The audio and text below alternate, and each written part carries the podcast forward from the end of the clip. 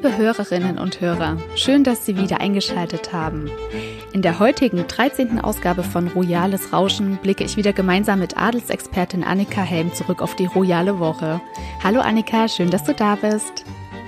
Hallo Saskia, ich freue mich sehr.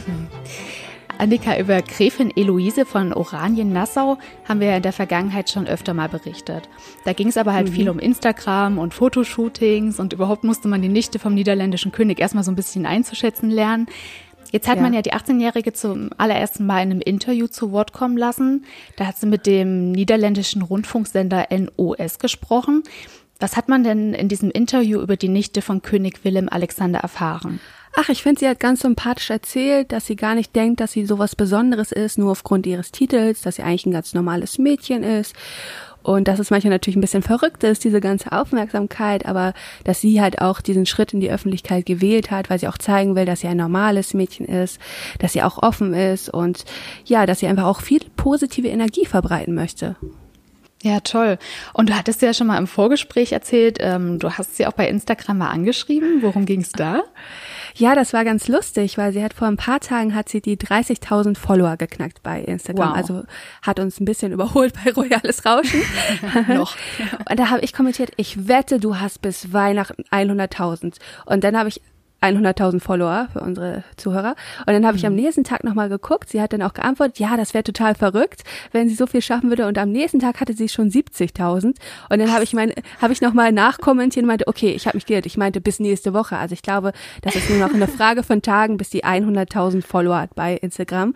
Und ich kann auch verstehen, dass viele Leute sie sehr interessant finden, weil sie gibt natürlich jetzt Einblicke in das niederländische Königshaus, so ein bisschen in die Königsfamilie. Sie wird natürlich nicht zu privat, aber es ist natürlich ganz interessant, so jemanden so verfolgen zu können. Und sie hat auch diesen enormen Wiedererkennungswert mit diesen Augenbrauen. Ne? Also sie ist wirklich, mhm. ich glaube, ob das mit der Hotelfachschule oder mit der Hotelmanagementschule noch so wird, vielleicht wird sie jetzt auch einfach niederländischer Superstar. Mal gucken. Aber sie ist ja auch auf Instagram wirklich so ein ganz normaler Teenager, postet mhm. auch mal ein Selfie, ne? Oder zieht sich dann schick an und macht ein Foto. Ja. Ähm, aber kriegt man dann auch wirklich Einblicke in die niederländische Königsfamilie? Also erzählt sie dann auch mal was ähm, von ihren Eltern, von ihren Geschwistern oder wirklich auch über die Königsfamilie, über Willem Alexander? Das macht sie natürlich nicht. Also ich glaube, hinter verschlossenen Türen gibt es da schon so ein Agreement, dass sie jetzt nicht erzählt, was König Willem Alexander morgens beim Frühstück trägt oder solche Geschichten, dass sie da keine zu intimen Einblicke gibt. Sie hat ja auch immer gesagt, sie, ihre Eltern gucken nicht drauf, aber sie weiß schon ganz genau, was sie posten darf und nicht.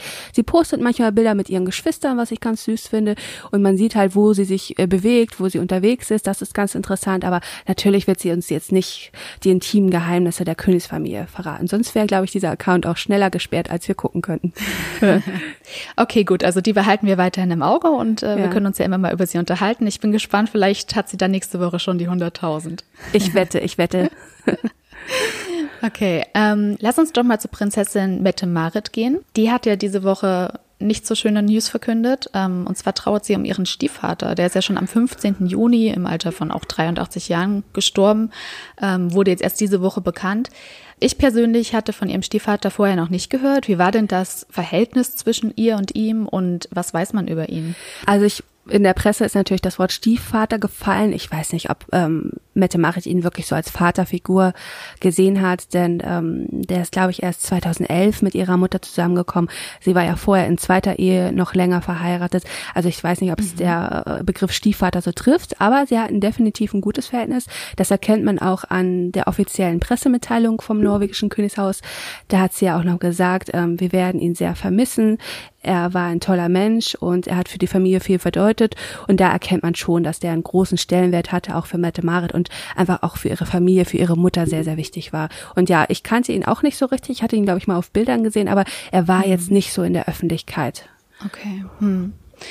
Ja, heute wird er beerdigt. Also an dieser Stelle unser herzliches Beileid nach Norwegen. Ja, man weiß noch nicht, woran er gestorben ist, aber er ist 83 Jahre alt geworden und ja, ist für ihre Mutter jetzt wieder ein bisschen traurig, weil ihr zweiter Mann ist ja auch gestorben vor einigen Jahren nach schwerer mhm. Krankheit und ich glaube jetzt für Mette Marit ist natürlich jetzt ist die Aufgabe für ihre Mutter da zu sein und auch mhm. gemeinsam zu trauern. Vielleicht kann Mette Marit tatsächlich auch so ein bisschen bei der Trauerbewältigung helfen. Sie hat doch jetzt in den letzten Monaten immer mal neue Hobbys ausprobiert, die ihr mhm. selber auch viel Kraft gegeben haben. Vielleicht nimmt sie ihre Mama da mal ja, mit. Sie hat ein ganz positives Wesen, Mette Marit. Also das muss man mal sagen. Sie hat ja selbst diese schwere Krankheit und sie lässt sich davon nicht unterkriegen. Und ich glaube, sie kann das auch anderen ganz gut vermitteln, dass Schicksalsschläge passieren und es ist okay zu trauern und traurig zu sein, aber irgendwann geht das Leben auch weiter und es ist am besten, sich auch wieder ins Leben zu stürzen und nicht zu verzweifeln. Mhm. Ja, nicht zu verzweifeln ist gerade ja auch Aufgabe der britischen Royals. da oh gab es ja diese Woche unendlich viele Neuigkeiten und Gerüchte. Und ja, also ich würde sagen, wir fangen vielleicht mal mit Prinz Charles an, weil das fand ich am interessantesten. Er hat ja ähm, in den vergangenen Tagen eine Rede aufgenommen und in den sozialen Netzwerken geteilt. Die ging, glaube ich, etwa zehn Minuten lang. Und äh, da hat er an den Windrush Day 1948 erinnert an dem 492 afrokaribische Menschen nach England kamen, um das Land beim Wiederaufbau der Wirtschaft zu unterstützen. Und diese Rede sollte ja vor allem die Leistungen der Immigranten würdigen. Aber der Prinz wurde ja trotzdem mhm. kritisiert. Ne? Also viele haben ja gesagt, die hätten sich genau solche Aussagen gewünscht, als Herzogin Meghan aufgrund ihrer Hautfarbe herabgewürdigt wurde. Und einige Kommentatoren mhm. hatten ja auch so ein bisschen das Wort Heuchelei äh, verwendet, ziemlich oft sogar. Ähm, hättest du dir denn auch ein paar offene Worte von Prinz Charles an die Öffentlichkeit gewünscht, bevor Herzogin Meghan sich offenbar gezwungen sah, Großbritannien zu verlassen? Also ich muss mal sagen, ich glaube, Prinz Charles und Meghan hatten nicht immer ein schlechtes Verhältnis. Mhm. Ich erinnere mich, der hat sie ja damals sogar zum Altar geführt, also diese ganz wichtige Aufgabe genau. übernommen. Und ich glaube, die waren eigentlich am Anfang relativ nah beieinander. Und dann hat sich das natürlich durch verschiedene Umstände entwickelt. Da werden wir später auch noch drüber reden, was da wohl dazu geführt hat. Und hm. die britische Königsfamilie ist nicht dafür bekannt, dass sie Familienmitglieder beteiligt. Ich kann mich auch nur an ein Beispiel erinnern, als, glaube ich, es war Harry mal gesagt hat, ähm, dass man ähm, Camilla gar nicht so ähm, niedermachen sollte, sondern dass sie sie alle sehr gerne mögen und dass man ähm, Camilla einfach mehr wertschätzen sollte. Aber das ist nicht so die Art der britischen Königsfamilie, dafür jemanden in die Bresche zu springen. Also die verteidigen sich ja auch selbst in der Öffentlichkeit relativ selten. Das ist ja so ein bisschen das ähm, Verhalten never explain, never complain, ne? also niemals mhm. erklären, niemals ähm, rechtfertigen.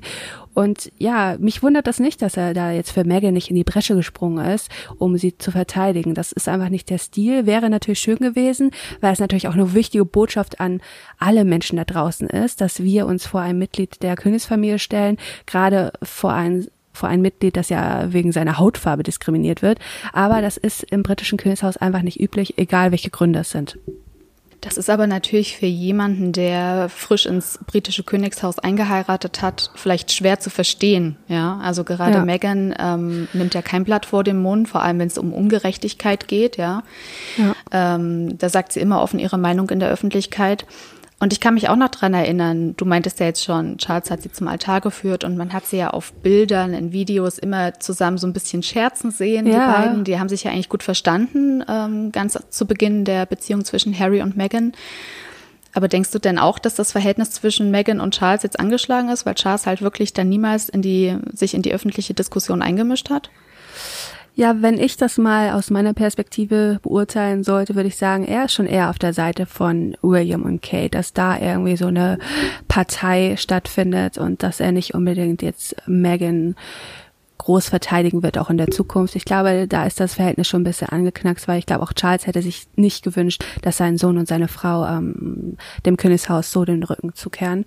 Und mhm. ja, ich verstehe auch die Kritik der Menschen, dass man sich natürlich immer wünscht, dass man jemanden verteidigt und gegen Diskriminierung eintritt. Aber wie gesagt, das ist nicht unbedingt der Stil der Königsfamilie, andere Mitglieder der Königsfamilie zu verteidigen. Mhm. Und weil du jetzt eben meintest, dass du Charles auch eher auf der Seite von William und Kate siehst, Kate oder das britische Königshaus hat ja jetzt auch Anfang der Woche ein sehr, sehr schönes Bild veröffentlicht, wo Charles und mhm. William so ein bisschen ja. kuschelnd in legerer Kleidung nebeneinander stehen. Das war ja zum Vatertag mhm. aufgenommen worden von Harry und Charles hat man so ein Bild natürlich jetzt nicht gesehen. Ne? Das regt dann auch wieder zum Spekulieren an. Ja, das stimmt natürlich. Also ich weiß nicht, wie da aktuell der Stand ist. Wir können alle spekulieren. Ich glaube, Harry wird halt immer der Sohn von Charles sein, auch wenn da mal ein bisschen Eiszeit ist. Das wird sich auch wieder beruhigen. Ich sehe da nicht schwarz für immer. Ähm, aber ja, das wäre natürlich auch schön gewesen, nochmal so eine Geste zu sehen, dass die beiden einfach auch ein enges Band miteinander teilen. Und das hat natürlich diese Woche ein mhm. bisschen gefehlt. Aber vielleicht nutzt der Harry seinen aktuellen Großbritannien-Aufenthalt, um dieses Band wieder zu stärken, äh, weil Flugdaten vom 20. Juni legen nahe, dass er gerade in Großbritannien ist. Ähm, am 20. Juni startete ein zweimotoriger Privatjet von Los Angeles nach Farnborough bei London. Und ähm, dieser Privatflughafen wurde von den Sussexes schon im vergangenen Sommer genutzt, als sie in den Urlaub nach Nizza geflogen sind. Es ist ja auch so, obwohl Harry jetzt mit einer Amerikanerin verheiratet ist, ähm, läuft sein Touristenvisum nach maximal 90 Tagen ab. Und ich glaube, er war jetzt sogar ein bisschen drüber, ne, weil es irgendwie bei 92, 93 mhm. Tagen, die er in den USA gelebt hat. Weiß man denn was, was er jetzt gerade in England zu tun hat oder ob, ob, ob es jetzt noch einen anderen Grund für ihn gab, rüber zu reisen? Ich kann mir vorstellen, der hat so viele Freunde in England, dass er die besucht, dass er vielleicht auch mit Organisationen Sachen bespricht. Aber ob er sich ja mit, mit der Familie getroffen hat, ich weiß es nicht. Aber dass du schon die ganzen Flugdaten weißt, ist ja schon mal enorm. Da sieht man ja auch mal, was alles so in die Öffentlichkeit kommt, wo die einfach gar keine Handhabe haben, was privat bleibt, ne? Ja, das stimmt. Also es wurde ja auch nicht von offizieller mhm. Seite bestätigt. Ne? Es ist ja auch ja. nur so ein Gerücht.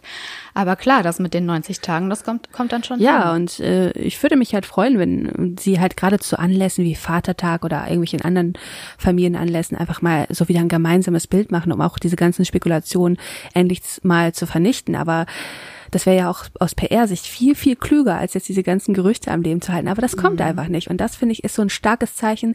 Das haben wir im schwedischen Königshaus wurde das komplett anders gehandhabt damals, als es Gerüchte gab, dass Madeleine und Sophia sich nicht verstehen würde. Da hat man die ganze Zeit gegengearbeitet, immer schöne gemeinsame Auftritte inszeniert, Bilder kamen da und im britischen Königshaus kommt so gar nichts. Und ich finde, das ist sehr vielsagend. Hm, ja, das stimmt. Aber um so ein bisschen ihr Bild in der Öffentlichkeit aufzuwerten, haben Harry und Meghan ja diese Woche nochmal Fotos veröffentlicht, die sie äh, zu Besuch bei Homeboy Industries mhm. zeigen. Die Einrichtung betreibt ja unter anderem ein Café, eine Bäckerei und beschäftigt hauptsächlich ehemalige Häftlinge und Gangmitglieder, ja, was ich schon ganz interessant finde. Und äh, darauf sieht man ja Harry und Meghan, die Mahlzeiten zubereiten, die zum Beispiel dann an bedürftige Jugendliche und Senioren verteilt werden. Die tragen dabei Haarnetze, Handschuhe und Mundschutz. Also ich habe die zuerst gar nicht gesehen nicht. auf diesem ja, Gruppenbild. Nee. ich musste ja. wirklich lange suchen. Und da gab es ja aber dann auch Kritik, ne? gerade wenn ich dieses Gruppenbild anspreche, dass sie halt trotz Corona nicht diese 1,50 Meter Abstand zu anderen Mitarbeitern eingehalten haben, dass sie Armbänder tragen, obwohl die halt dort Speisen zubereiten und überhaupt, dass sie dann halt auch Ex-Sträflinge unterstützen. Was sagst denn du dazu? Also ich finde es gerade eigentlich lobenswert, dass man Ex-Sträflinge unterstützt, weil diese Resozialisation wieder in die Gesellschaft, das ist so unglaublich hart. Und gerade in Los Angeles, ich weiß nicht, ob es vielen bekannt ist, ist halt wirklich eine hohe Kriminalität. Da kannst du nicht einfach mal in gewissen Vierteln durch die Straße gehen. Es ist ein bisschen anders als in Deutschland. Und ähm, da einfach für zu sorgen, dass Leute wieder auf einen guten Weg kommen, die auch einen guten Weg wählen wollen, zu unterstützen, finde ich großartig. Ja, das mit den Hygienemaßnahmen ist vielleicht nicht perfekt gelaufen, aber ja, ich hoffe, die Message dahinter ist, glaube ich, wichtiger als jetzt wieder irgendwas zu kritisieren, um was zu kritisieren, wie es manche Menschen anscheinend tun. Mm. Ja, ja, genau. Mm. Da fiel denen ja auch noch ein anderer Punkt auf. Äh, Harry und Meghan hatten ganz offensichtlich einen eigenen Fotografen mitgebracht, ja, um sich dann halt ins rechte Licht rücken zu lassen. Ähm, aber das ist doch eigentlich auch normal für so eine Königsfamilie, oder? Absolut. Wenn du keine Fotos von etwas teilst, ist es nicht passiert. Mm. So ist es normal. Also und dadurch machen sie ja natürlich auch großartige Werbung für ähm, die Organisation. Man könnte natürlich sagen, ja, die waren da, dann ist es die Geschichte, das ist mit einem Satz beendet. Aber wenn du Fotos hast, dazu was erzählen kannst, dann ist es wirklich eine gute PR-Aktion für diese Organisation und dass sie da ihren eigenen Fotografen mitbringen. Na gut, denn bezahlt das nicht mal die Organisation wahrscheinlich. Also hm. passt doch eigentlich. Sind doch äh, für alle ist das doch ein guter Gewinn, ne? Ja, genau. Ich fand es auch irgendwie schön zu lesen, dass Megan und der Gründer von Homeboys, Vater Greg Boyle, ähm, sich schon richtig lange kennen. Also er arbeitete mit dieser katholischen Mädchenschule in Los Angeles zusammen, die Megan damals eben besucht hat. Und sie hat wohl vor etwa 20 Jahren da auch mal einen Kochkurs bei ihm gemacht, gemeinsam mit ihrer Mutter Ach. und benutzte auch immer noch Rezepte. Und das fand ich irgendwie auch ganz nett, dass sie dann halt wirklich solche Kontakte auch aufrecht Ja, man sagt ja immer Megan so ein bisschen nach, ja, jetzt wo sie so ein bisschen, naja, Prinzessin Herzogin ist. Jetzt macht sie so ein bisschen äh, gute Weltarbeit, aber das stimmt ja nicht. Mhm. Das hat die schon von Kind auf getan. Sie hat ja auch mit ihrer Mutter immer irgendwie Speisen an Obdachlose verteilt, war da immer sehr engagiert. Und das ist jetzt nichts, um ihr Image aufzupolieren. Die war immer schon sehr mhm. engagiert. Ne? Die war ja auch damals in Afrika schon aktiv, bevor sie Harry überhaupt kannte. Und das ist wirklich eine Seite an ihr, die man schätzen sollte und nicht dauernd irgendwie zu Ja, und über die halt auch mal vermehrt berichtet werden müsste, ja, weil wenn man jetzt mhm. diese Woche mhm. die Zeitschriften aufgeschlagen hat, dann stand meistens nur Harry und Archie Harris Mountbatten Windsor haben Klage eingereicht wegen der Paparazzi-Foto äh, im März. Ne? Da haben mhm. wir auch schon mal drüber berichtet. Gut, dass Archie da jetzt auch äh, Klage eingereicht haben soll mit seinem einen Jahr, das finde ich schon beachtlich. Aber sowas dominiert dann eben die Schlagzeilen. Das ist doch dann schade. Da geht doch eigentlich alles Gute, was Megan ähm, in ihrer Freizeit bewirkt, geht doch da wirklich unter. Ja, aber so funktionieren leider Medien man konzentriert sich immer auf das Negative, das Negative verkauft. Viele Menschen interessieren sich eher für den Klatsch und Tratsch und dann geht es halt so ein bisschen unter. Und ich muss auch nochmal sagen, ich finde das nicht ungewöhnlich, dass Archie praktisch mitgeklagt hat. Das habe ich auch bei deutschen Prominenten schon erlebt, wenn es da irgendwelche Geschichten mhm. gab über das Privatleben, dass auch im Namen der Kinder geklagt wird. Von daher war ich da jetzt nicht so verwundert. Und es geht ja auch um Archies Rechte, da er ja illegal fotografiert wurde, ja. Ich wusste nicht, dass das geht. Ich dachte, man müsste zumindest volljährig sein, um Klage einreichen zu können. Nö, das Aber kannst das du als Elternteil auch für deine Kinder machen, auch wenn die noch minderjährig mhm. sind, weil es geht ja um deren Persönlichkeitsrechte und da ist das möglich. Da kenne ich ein paar Fälle aus Deutschland, die haben das auch sehr durchgezogen und haben auch eigentlich fast immer Recht bekommen, glaube ich. Weil bei Kindern ist das halt nochmal eine andere Tragweite, ne? Ja, ja, die deutschen Promis sind auch besonders empfindlich. Ne? Ja, manche mehr, manche weniger. Da sind Terry und Megan nichts Besonderes mit diesen Klagen immer gegen die Paparazzi. Nee, das wird denen ja so ein bisschen unterstellt, ne, dass die, ach, ach, die müssen damit leben, die sind halt öffentlich, da müssen die halt damit rechnen, dass sie fotografiert werden. Nee, ist nicht so. Also gucken wir mal im niederländischen Königshaus, da ist eine ganz strenge Vereinbarung mit der Presse, da dürfen keine privaten Fotos mhm. gemacht werden und das funktioniert auch. Und in England ist man es einfach gewohnt, dass man einfach alles wissen darf, dass man jedes Foto sehen darf, dass alles, jedes intime Geheimnis veröffentlicht wird. Ich glaube, Harry hat auch mal gesagt, gesagt, er hat keine Geheimnisse, alles steht in der Presse. Und ähm, da ist einfach so eine ganz andere Kultur mit diesem Umgang. Und in Deutschland haben sich viele ähm, einfach ihr Recht auch erkämpft, gerade so Spitzensportler oder sehr bekannte Moderatoren, ähm, dass man einfach auch ihre Privatsphäre schützt. Und das ist auch in gewisser Weise richtig. Oder Prinzessin Caroline hat damals ja auch, ist ja sogar vor den Europäischen Gerichtshof gegangen.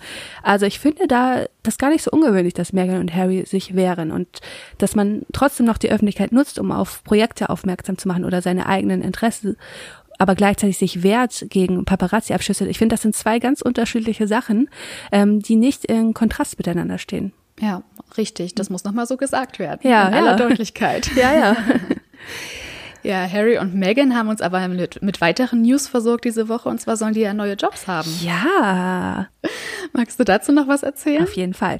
Also, also Harry und Meghan sind jetzt anscheinend engagiert bei dieser berühmten Redneragentur Harry Walker Agency aus New York und sie werden jetzt so Reden halten. Also das äh, geht dann um verschiedene Themen wie Gleichberechtigung, um Gleichstellung der Geschlechter, um ja nicht die Diskriminierung von Schwarzen und Umwelt, psychische Gesundheit haben da wohl einen mega Deal abgeschlossen. Da sind auch Serena Williams, Oprah Winfrey, die Obamas unter Vertrag mhm. und das wird, glaube ich, richtig lukrativ. Also das ist ja in Deutschland auch so. Redner, das ist gerade total im Kommen, da kannst du dir richtig viel Geld verdienen. Das sollten wir uns mal als Aha. Marktlücke überlegen, nochmal da, also da auch nochmal reinzugehen, Saskia. Und da winken wirklich ähm, jetzt pro Auftritt äh, ein Honorar im sechs- bis siebenstelligen Bereich. Also das ist deutlich wow. mehr, als man wirklich ähm, als Apanage bekommt im Königshaus. Und das, damit können sie sich eine goldene Nase verdienen. Und ich glaube, weil sie auch gerade so einen hohen Marktwert haben, mhm. wird auch die Nachfrage sehr groß sein, ja. Und wenn sie das halt nutzen, um über wichtige Themen zu sprechen, ja, sei es ihnen gegönnt. Ob das jetzt der Lebensweg ist, den man für ein Mitglied der Königsfamilie vorgesehen hat, ist wieder eine andere Frage. Aber ja, ich bin mal gespannt, äh, wenn man dann die erste Rede hört. Und da werden wahrscheinlich dann ja auch ein paar intime Sachen mitverraten. Ja, denkst du? Naja, wir hatten ja, Harry hat ja, ich glaube, es war im Februar, meine Rede bei dieser großen Bank gehalten, JP Morgan, mhm. hat er über den Tod seiner Mutter gesprochen und da hat man natürlich dann auch wieder eine Geschichte draus gemacht. Und man kann natürlich als Redner erzählt man immer irgendwas über sich selbst, da gibt man immer irgendwas preis und das wird natürlich uns vielleicht auch Harry und Meghan ein bisschen näher bringen, wenn sie von ihren persönlichen Erfahrungen erzählen. Also Lampenfieber darf man in dem Job definitiv nicht haben, aber ich glaube, das ist auch kein Problem, mit dem das Paar zu kämpfen hat. Ah, doch, Harry hat durchaus Lampenfieber. Das hat er ja? mal erzählt, dass das für ihn gar nicht so einfach ist und auch diese ganze, diese ganze Aufmerksamkeit, das ist für ihn nicht einfach, aber er macht es einfach, weil er hatte einfach, er überwindet sich, um ein besseres, höheres Ziel zu erreichen und ganz einfach ist es zwar nicht, aber er, naja, okay. Das ist ja wie bei uns, Annika. Ja, wir beide Lampenfieber. Eigentlich auch beide Lampenfieber, ne? ja. aber wir machen das hier trotzdem ganz stringent jede Woche und irgendwann wird es besser. Ja, man muss sich manchmal einfach überwinden und zu zweit ist es natürlich auch einfacher. Richtig, genau. Ja. Und deswegen äh, sind sie da wahrscheinlich als Paar zu dieser Redneragentur gegangen und nicht nur Harry oder nur Meghan. Ne? Zu zweit ist es einfach leichter. Ja, ich glaube, im Doppelpack könnten die wirklich unschlagbar sein. Genau. Wie Herzogin Kate und Herzogin Camilla diese Woche. Die waren ja auch beide in einem Videochat mit ein paar Kindern, Erziehern und Eltern zu sehen. Das ging, glaube ich, um diese Kinderhospizwoche. Und die wollten halt erfahren, wie sich das Coronavirus auf die Situation ausgewirkt hat. Und da habe ich mich ja gefragt, Annika, ist dir aufgefallen, dass Kate sich ein bisschen verändert hat optisch? Nein, das ist mir erst aufgefallen, als du es mir vorher gesagt hast. ja, also ich musste auch zweimal hingucken. Irgendwie sah sie ein bisschen anders aus, aber eine große Veränderung ist es ja auch nicht. Ne? Aber sie hat jetzt ein bisschen helleres Haar mit einem leichten Kupferstich. Ne? Also mhm. so ein kleiner Rotton ist mit drin und sieht fast aus wie selber gefärbt. Also so hatte man sie vorher noch nicht gesehen. Sie war immer ein bisschen dunkler, aber steht ja auch sehr gut. Ja, sie hatte ja auch schon, als Charlotte ihre Einstellung hatte, hatte sie auch so einen Kupferstich drin. Ich glaube, zum Sommer wird sie immer gerne ein bisschen heller. Das ist meine mhm. Beobachtung. Mhm. Ja, na, die kann sowieso alles tragen. Ja, Herzogin Kate ist ja nicht nur gemeinnützig engagiert, sondern das ist auch eine begnadete Fotografin, stellt man immer wieder fest. Die hat ja am vergangenen Sonntag neue Bilder veröffentlicht.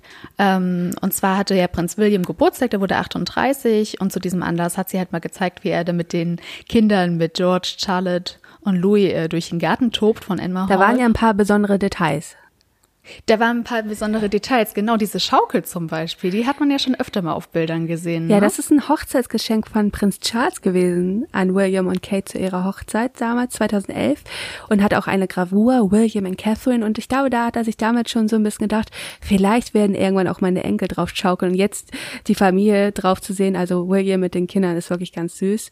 Und was auch auffällig war, die Kinder haben alle recht günstige Klamotten getragen. Also man will, glaube ich, so ein bisschen Bescheidenheit gerade gerade in der Corona-Krise suggerieren, dass sie jetzt nicht irgendwie ihr Geld für teure Luxus-Kinderklamotten ausgeben, sondern es war alles sehr gediegen und auch sehr niedlich. Also wie die da im Gras liegen, William mit den Kindern auf dem Rücken und wie sie da so ein bisschen, ähm, ja, sich wälzen, kuscheln und er so überwältigt wird. Ich fand ich ganz, ganz toll. Also richtig tolle Bilder. Sowas möchten wir, glaube ich, gerne öfter sehen, oder Saskia? Ja, absolut. Von mir aus gerne jede Woche. Aber weil du gerade gesagt hast, ähm, dass man halt festgestellt hat, dass die Kinder günstige Klamotten angehabt haben. Ich frage mich ja immer, was das für Leute sind, denen sowas auffällt oder die das dann nachprüfen. Gibt es dafür extra Jobs? Ja, da gibt's eine Handvoll Modejournalisten, die jedes Label kennen. Ich muss das ehrlich gesagt auch mal nachlesen, weil ich bin da gar nicht auf dem Laufenden, welche Kindermode gerade aktuell ist oder auch bei den anderen ähm, Royals. Aber da gibt's wirklich auch ein paar tolle Modeblogger, die speziell über die Klamotten der Kinder bloggen und da das rausfinden, alle Klamotten im Kopf haben und dann sofort erkennen, welches Label dahinter steckt und dann die Preise mitteilen. Und ja, das ist immer sehr interessant, was die so tragen auch. Aha, das wäre vielleicht auch eine interessante Unterkategorie auf adelswelt.de. Ach, ich glaube, ich bin nicht so modeaffin, dass ich da jetzt irgendwie groß Lust hätte, immer zu gucken, welchen Plover, nee, welchen Plover George getragen hat. Ich äh, gucke da gerne, was die anderen geschrieben haben und äh, informiere mich so, aber ja, da groß noch ein Thema draus zu machen, ich bin da, glaube ich, nicht so die Mode-Else, ne? nee, es ist wirklich nicht unser Thema. Aber wir haben andere Talente, das macht ja nichts. Ähm, nee, aber lass uns noch mal kurz in England bleiben. Prinzessin Eugenie hat ja ihrem Vater, Prinz Andrew, am Montag ebenfalls mit einem niedlichen Schnappschuss aus ihrer Kindheit zum Vatertag gratuliert. Aber der Schuss ging ja auch ein bisschen nach hinten los, weil viele User beschimpften Andrew in den Kommentarspalten unter dem Instagram-Foto und baten Eugenie darum, ihrem Vater ins Gewissen zu reden, damit er endlich mal mit der amerikanischen Staatsanwaltschaft über Jeffrey Epstein und dessen Missbrauch von jugendlichen Mädchen spricht. Gibt es diesbezüglich dann neue Entwicklungen? Das ist natürlich irgendwie so eine schwierige Sache, ne? Also er ist halt ihr Vater und ich glaube, die haben einfach ein ganz, sie hat ein ganz anderes Bild, als die Öffentlichkeit von ihm hat. Und ich glaube, sie glaubt auch nicht, dass diese Dinge wirklich passiert sind. Aber so eine wirkliche Entwicklung gibt es in dem Fall irgendwie immer noch nicht. Also das zieht sich hm. jetzt ja schon über Monate und ich verstehe es auch nicht. Also, dass Prince Andrew jetzt auch nicht daran großes Interesse hat, anscheinend seinen Ruf reinzuwaschen. Er hat ja gesagt, er hätte versucht, mehrmals zu kooperieren, aber die Gegenseite behauptet, er hätte das nicht getan. Also der Fall kommt irgendwie nicht so richtig ins Rollen und es trägt sich einfach jetzt weiter von Monat zu Monat und irgendwie haben, glaube ich, immer mehr Leute dieses Bild von Andrew im Kopf, dass es wirklich stimmt. Und das ist natürlich mhm. schwierig, weil er ist noch nicht verurteilt. Es geht eigentlich die Unschuldsvermutung, aber irgendwie in dem Kopf der Menschen ist er, glaube ich, schuldig. Ja, dieses Verhalten ähnelt ja auch dem, das Jeffrey Epstein während des Prozesses äh, an den Tag gelegt hat. Mhm. Er hat ja eigentlich auch nicht einen Kommentar abgegeben zu den Vorwürfen. Genau, ich habe mir diese Doku mal angeguckt auf Netflix, mhm. die ist mehrteilig und er hat auch immer gesagt, ja, ich berufe mich auf mein Recht, keine Aussage zu machen zu müssen und dann werden ihm tausend Fragen gestellt und er sagt immer das Gleiche. Also ja. der hat sich da auch wirklich irgendwie nicht wirklich zu bekannt und am Ende dann ja schon, aber da waren halt irgendwie Sachen dabei, also in diese Doku, die ist wirklich gruselig, die wird auch extra mit ja. einem Warnhinweis ähm, ausgestrahlt. Also da äh, kommt Andrew auch nicht gut bei weg. Also ja, wer sich das nochmal anschauen könnte, Netflix, aber ja, das hinterlässt ein wirklich, wirklich schlechtes Gefühl, weil man sich damit beschäftigt. Und ich kann mir natürlich vorstellen, dass die Königsfamilie nicht so froh ist, dass sie in diesen Skandal mit reingezogen wird. Aber ja, man wird ja, sehen. vor allem, weil dieses desaströse Interview von Prinz Andrew da auch gezeigt wird. Ja, das war dieses schlimmste Interview ever. Also wie man mhm. sich so um Kopf und Kragen regen kann, was auch er für eine Attitüde an den Tag gelegt hat. Also überhaupt so wenig Mitgefühl für die Opfer und auch diese, ja, fast, ich würde sagen, narzisstische Selbstbezogenheit, wie mhm. er sich mhm. dargestellt hat, unglaublich. Also ich glaube, dieses Interview wird ihn sein Leben lang verfolgen und das wird er auch nicht mehr los. Ja, da hat er sich ja eher als Opfer hingestellt. So ist es. Nun gut, aber kommen wir mal zu was Positiveren. Und zwar James Middleton. Jetzt kommen wir eigentlich zu deinem absoluten Lieblingsthema, denn es geht mal wieder um Hunde, Annika. Das hatten wir jetzt ein paar Wochen schon nicht mehr. Ja, endlich mal wieder ein Hundethema.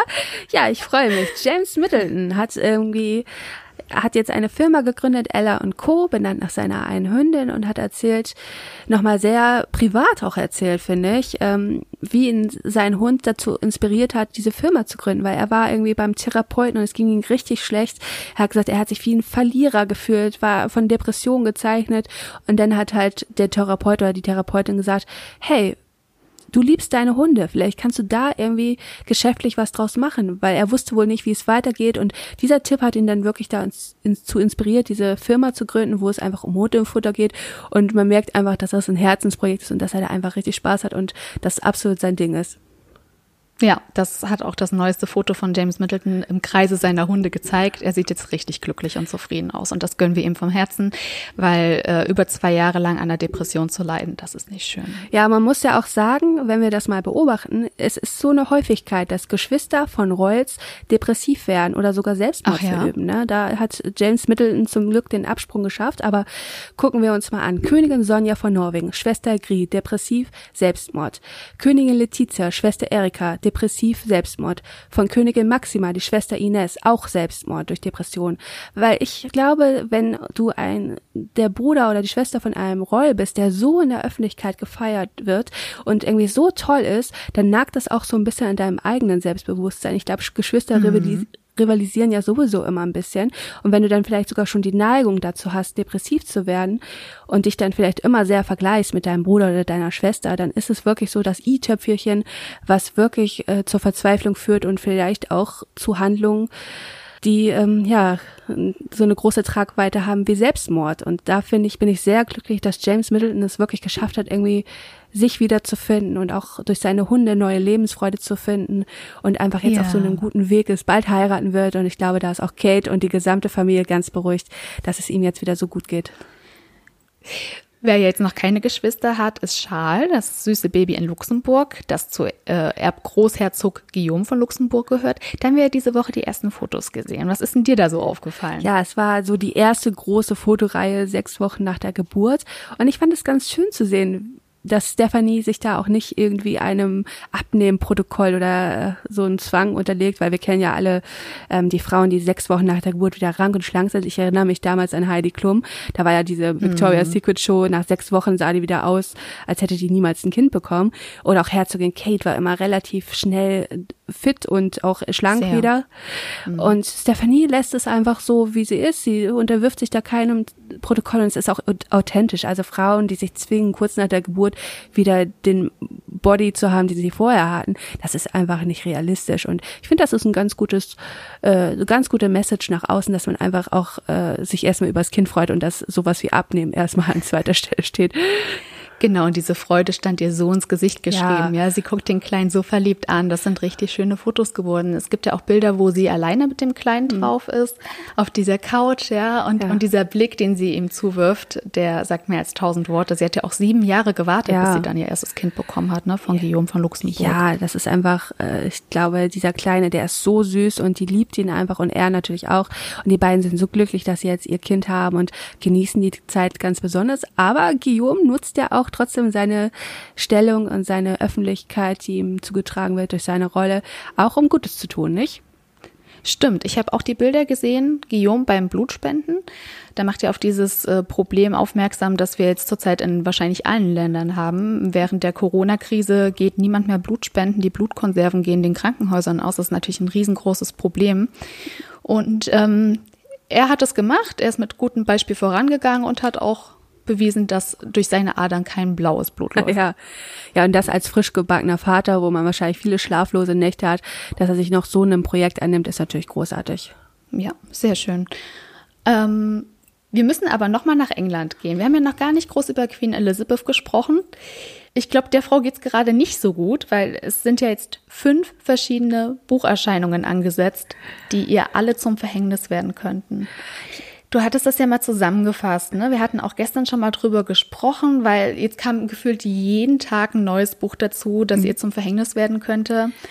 Ähm, gesprochen hatten wir ja schon über Finding Freedom. Ne? Das mhm. ist dieses Buch, äh, dieser Enthüllungsroman, wird er gemunkelt, ähm, von Omid Scobie und Carolyn Durant. Das erscheint am 11. August, da müssen wir uns noch ein bisschen gedulden.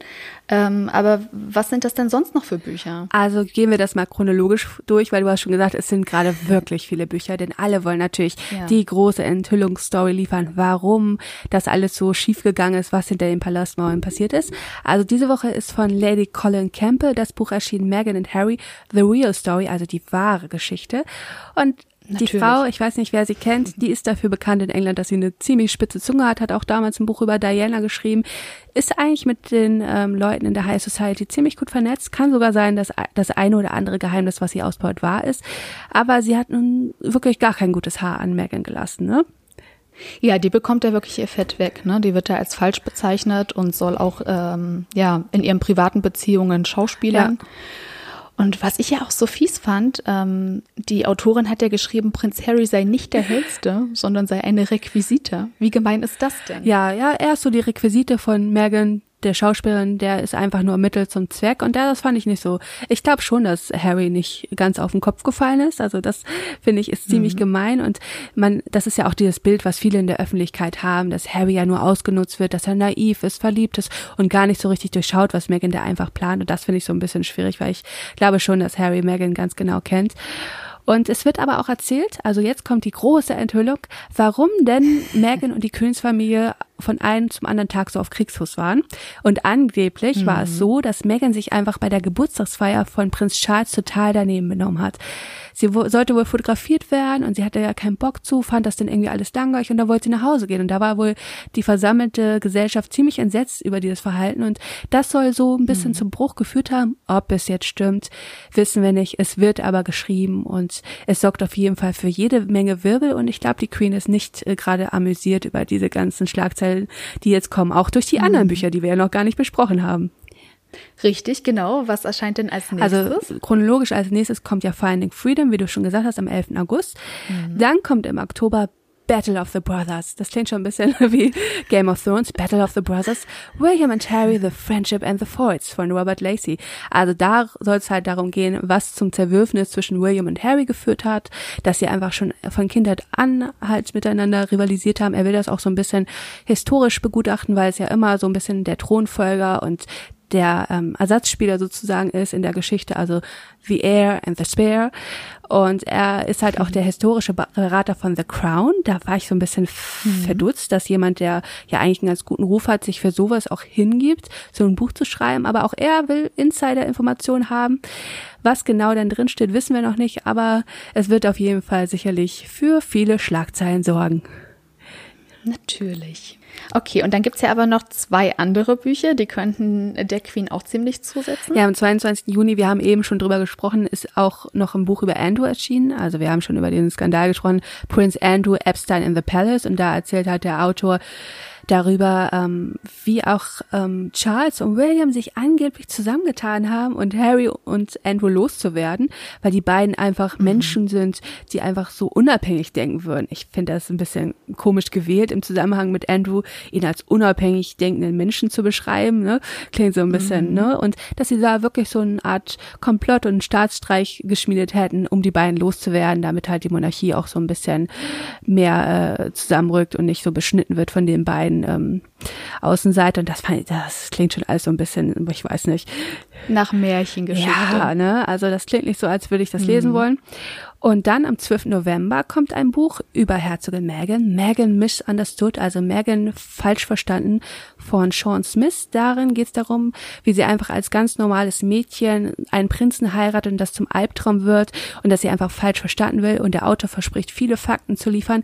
Da gibt es aber eine ganz interessante Hintergrundgeschichte zu dem Buch, denn das Buch wird beim Harper Collins Verlag erscheinen und das ist ja die gleiche Verlagsgruppe, wo das Buch von Meghan und Harry erscheinen wird. Da könnte man ja mhm. schon mutmaßen, hat das wohl zufällig was miteinander zu tun, dass jetzt dieses Buch kommt, wo Meghan ja eher auch positiv dargestellt wird, dass sie einfach falsch verstanden wird. Und das Unternehmen gehört ja auch zur Rupert Murder Corporation Group, der ja wiederum die Sun hat, also dagegen klagen ja Meghan und Harry wieder. Das ist gerade alles so ein bisschen kompliziert, aber da sind auf jeden Fall einige mhm. Verwicklungen und ich glaube, man sollte jetzt mal ein bisschen die Sun beobachten, ob die jetzt auf einmal anfängt, positiver über Meghan und Harry zu schreiben, ob es da nicht irgendwie einen geheimen Deal gibt, aber es ist schon ein bisschen komisch alles. Diese zwei Bücher beim gleichen Verlag und ja, man muss da mal gucken, was draus wird dieses Megan-Thema wird einfach von allen Seiten total ausgeschlachtet. Ja, ne? das also sie ist, glaube ich, wirklich die Frau, über die weltweit am häufigsten gerade gesprochen wird. Und ich glaube, mit diesen Büchern lässt sich so viel Geld verdienen. Absolut. Also ähm, ich hatte auch gelesen diese Woche, dass ja auch Finding Freedom jetzt schon ein Bestseller ja. ist, aber es ist noch gar mhm. nicht erschienen, ja. Aber die Vorbestellungen, die sprechen ja. Bände. Also die Leute wollen einfach diese Hintergrundgeschichten gerne haben von Harry und Meghan. Ja, das verkauft sich. Und wir werden wahrscheinlich in den nächsten Wochen noch mehr von Büchern erfahren, die veröffentlicht werden, weil diese Geschichte, was ist wirklich hinter den Palastmauern passiert? Was war mit Harry, Meghan, Kate und William? Die wollen alle wissen. Denn der Palast gibt ja kaum Informationen. Man weiß nicht, war da jetzt ein Streit? Was war der Anlass? Also es wird sich auf jeden Fall gut verkaufen, ja. Naja, da bin ich gespannt. Also gerade Megan Misunderstood könnte ja den guten Ruf von Megan mhm. wiederherstellen. Mal schauen, wie sie da aus dieser ganzen Geschichte herausgeht. Ja, danke Annika für diese wahnsinnig gute ja, Zusammenfassung. Gerne. Also ich weiß jetzt auf jeden Fall, welche Bücher ich im Regal stehen lasse und welche ich mir mal zu Gemüte führe. Und dann bin ich auch gespannt, was wir dann Neues erfahren über ja, die beiden. Es wird Thema bleiben. Ja, liebe Adelsfreunde, das waren die wichtigsten News der royalen Woche. Royales Rauschen ist nächsten Freitag mit einer brandneuen Folge zurück. Wir würden uns bis dahin freuen, wenn Sie unseren Podcast abonnieren würden. Bei Fragen oder Anregungen können Sie uns gerne schreiben an podcast.news.de. Genießen Sie Ihr Wochenende und bleiben Sie gesund. Tschüss. Schönes, heißes Wochenende für euch.